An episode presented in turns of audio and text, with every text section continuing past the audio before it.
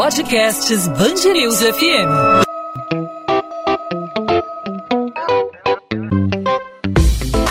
Dois às 20, com Maurício Bastos e Luana Bernardes.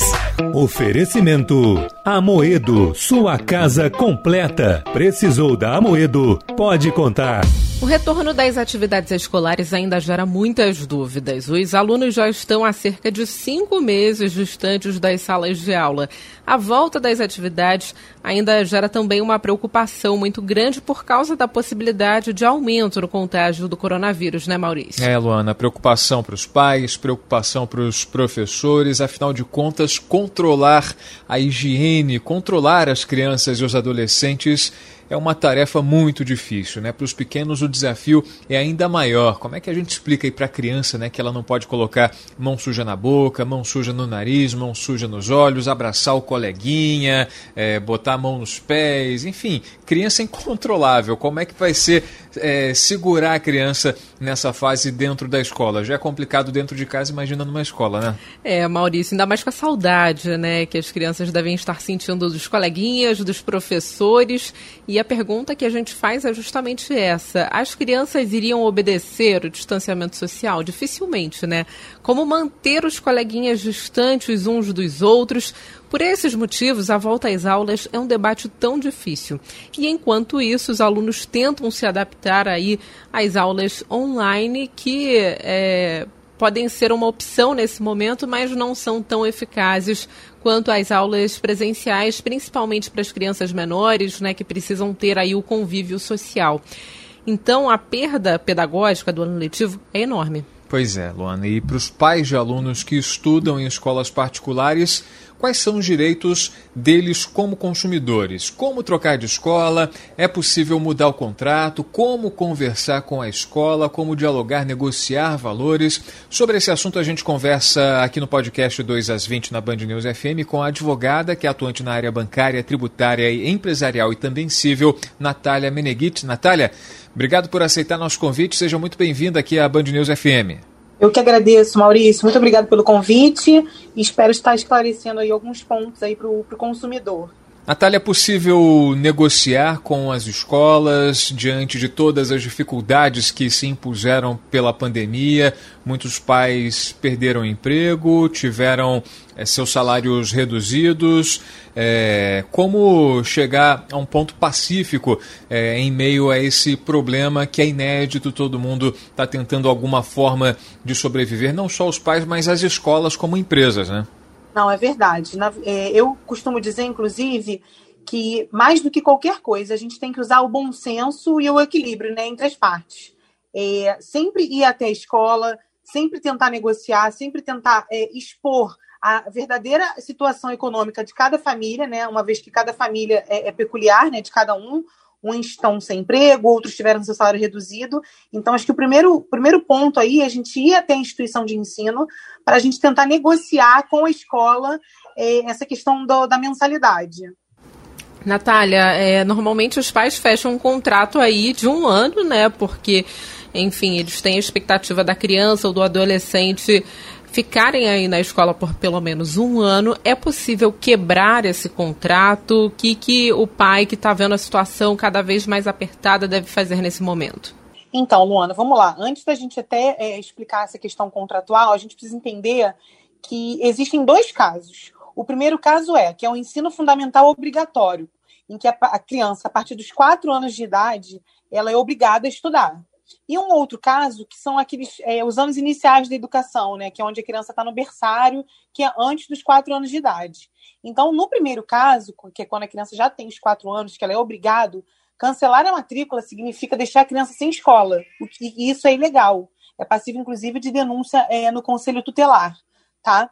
Então, esse, nesse caso, os pais podem até optar pelo cancelamento da matrícula, mas obrigatoriamente eles têm que rematriculá-la em alguma instituição de ensino, seja ela numa instituição com valor um pouco menor de mensalidade ou até mesmo numa instituição pública.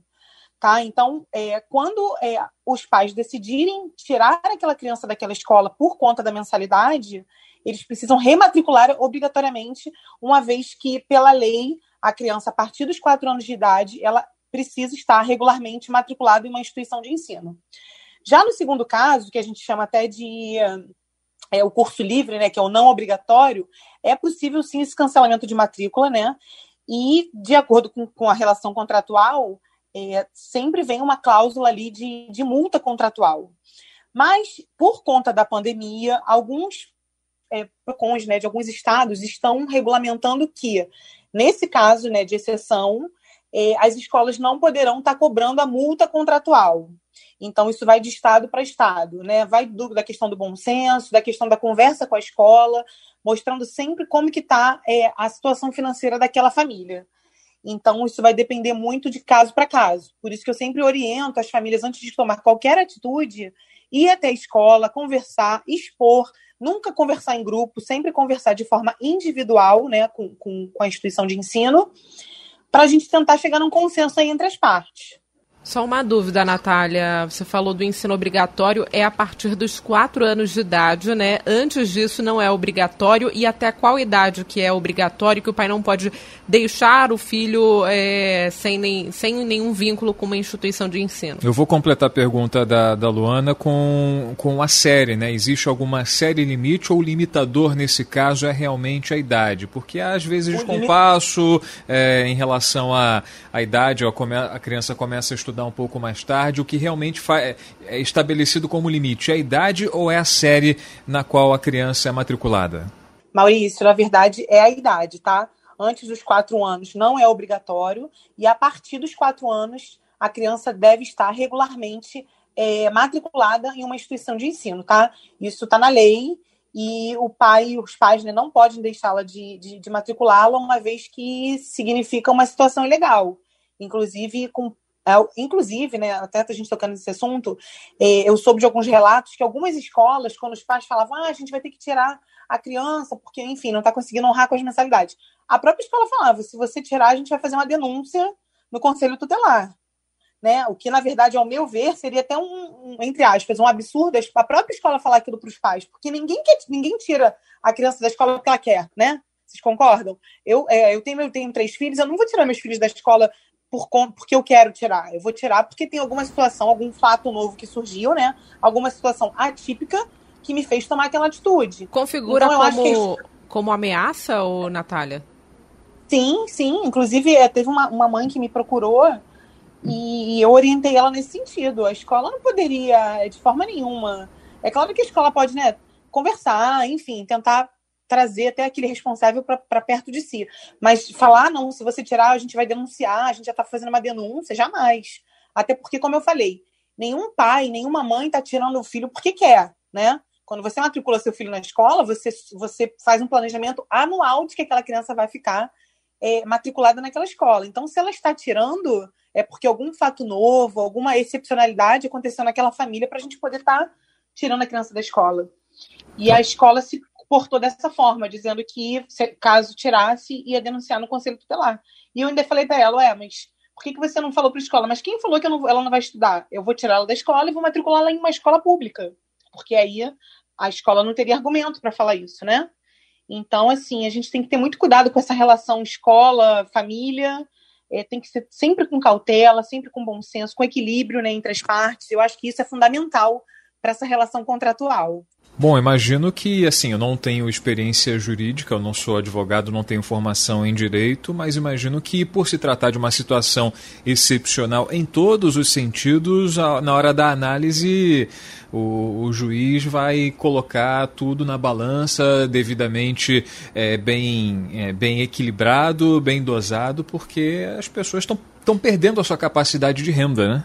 Exatamente, Maurício. E, e, assim, eu assim, aqui no escritório, né, a gente advoga praticamente em todas as áreas. Isso não é só na questão de, de escola, família, mensalidade, não. A gente está tendo esse problema na questão dos aluguéis, na questão, é, um exemplo, eu tenho clientes que são empresários, então, é, para pagar o fornecedor né, de, de, um certo produto, não está conseguindo honrar, porque não está não tá tendo venda.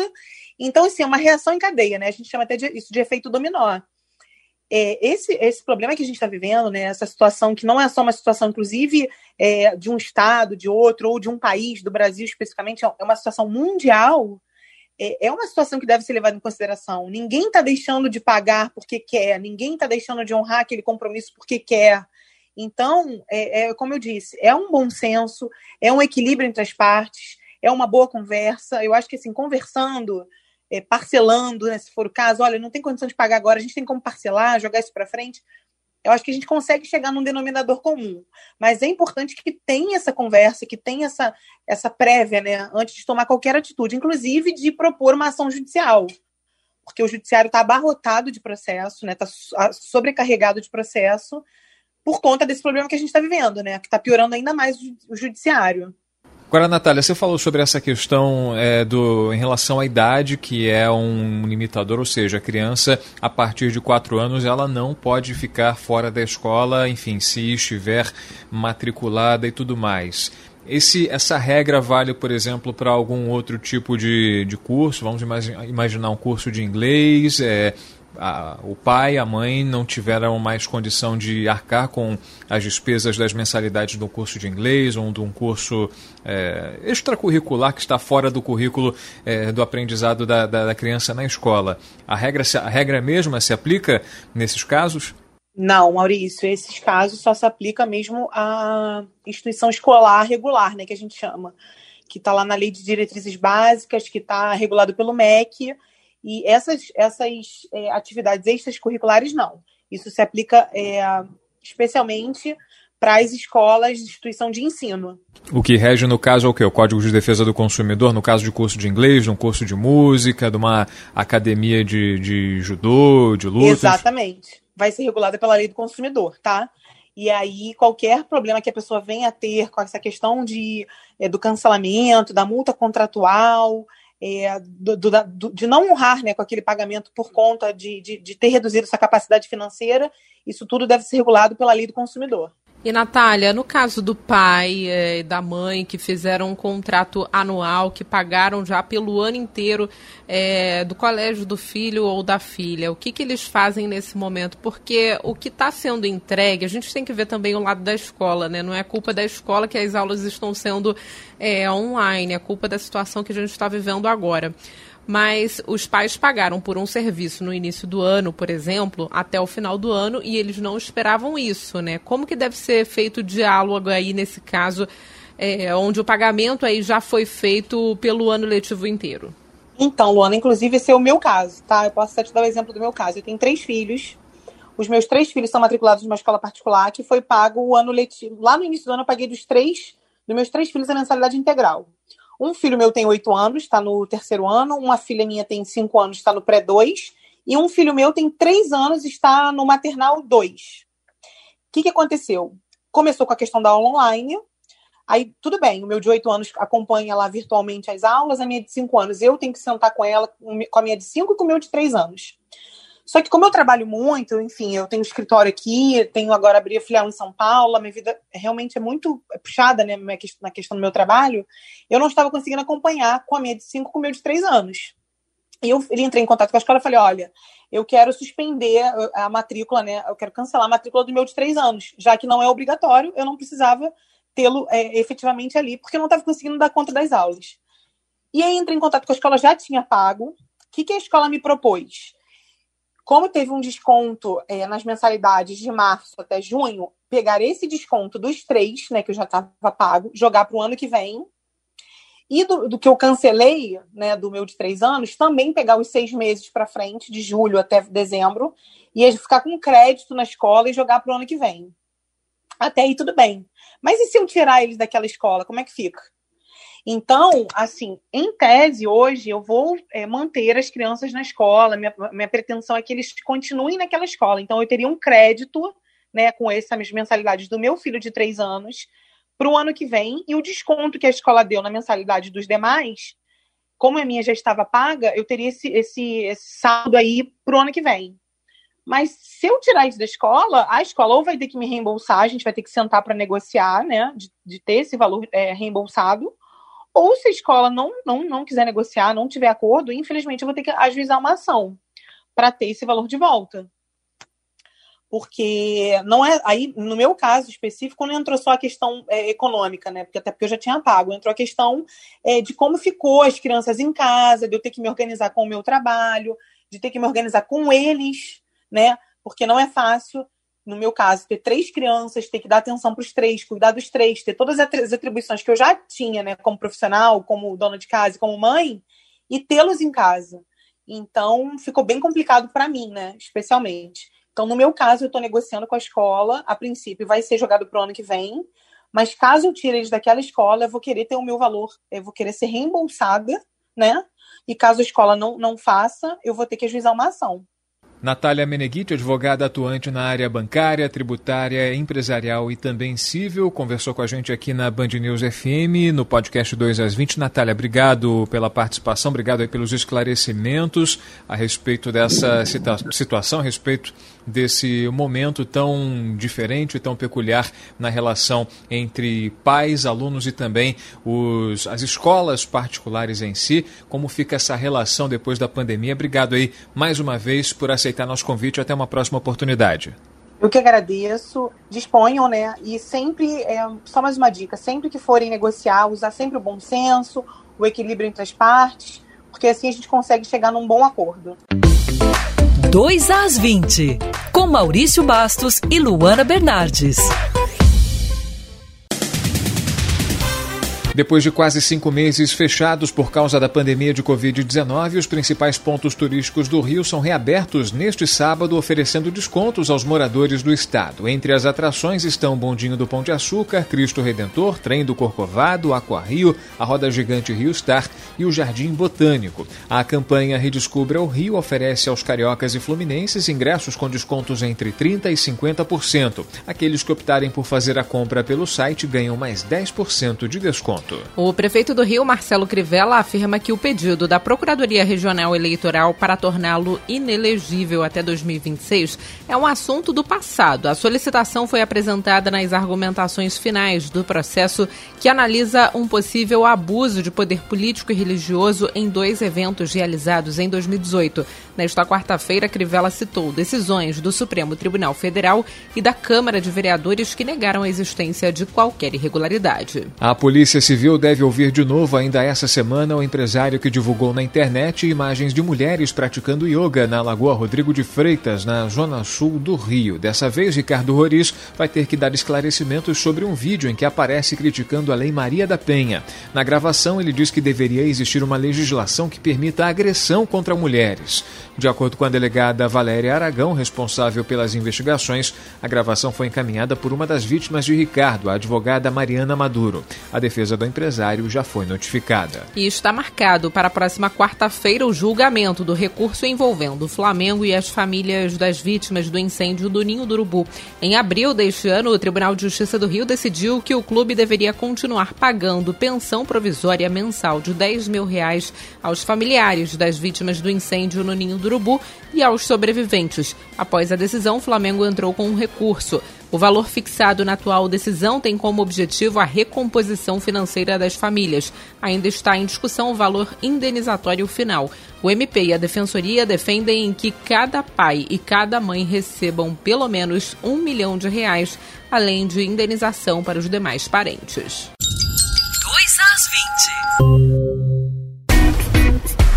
Ponto final no 2 às 20. O 2 às 20 é a Band News FM em formato podcast para você que nos acompanha em 90.3 no site bandnewsfmrio.com.br. Os destaques da nossa cidade e do nosso estado, disponível sempre a partir das 8 da noite nas principais plataformas de streaming de áudio, no seu aplicativo favorito de podcast e também no nosso site que você já sabe qual é, bandnewsfmrio.com.br. Nessa quarta-feira falamos sobre a educação e o direito do consumidor com as aulas presenciais paradas, a tentativa aí de retomada das atividades, a pressão por parte das escolas particulares. Nessa semana tivemos uma decisão da Justiça favorável ao Ministério Público e à Defensoria Pública impedindo aí o retorno das aulas presenciais e as escolas vivendo uma situação muito complicada, mas também complicada é a situação sanitária de todo o Rio de Janeiro, de todo o Brasil, de toda a população que fica em risco caso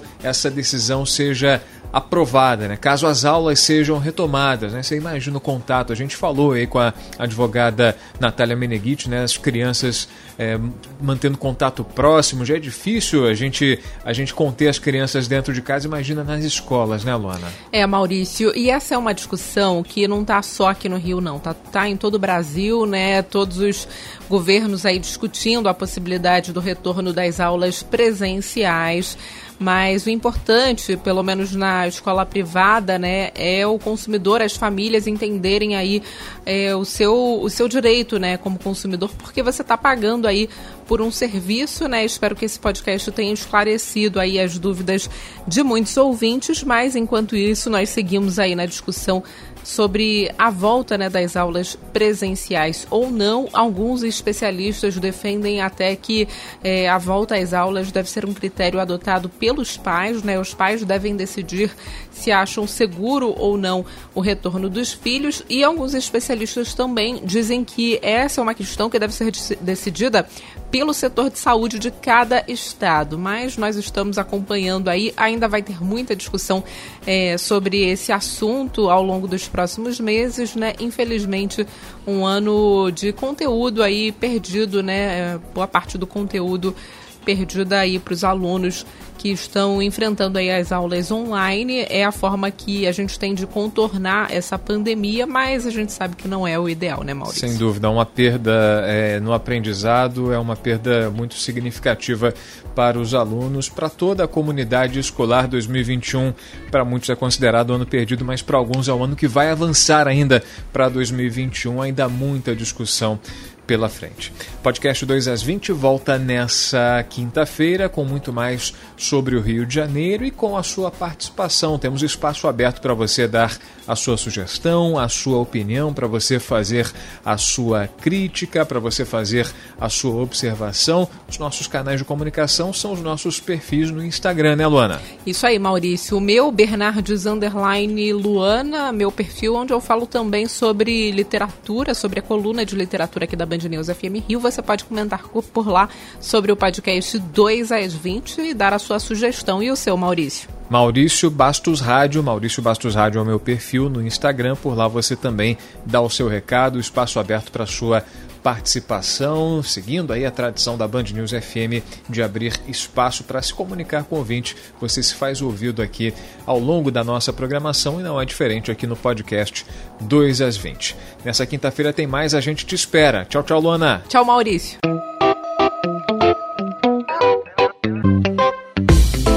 Dois às 20, com Maurício Bastos e Luana Bernardes.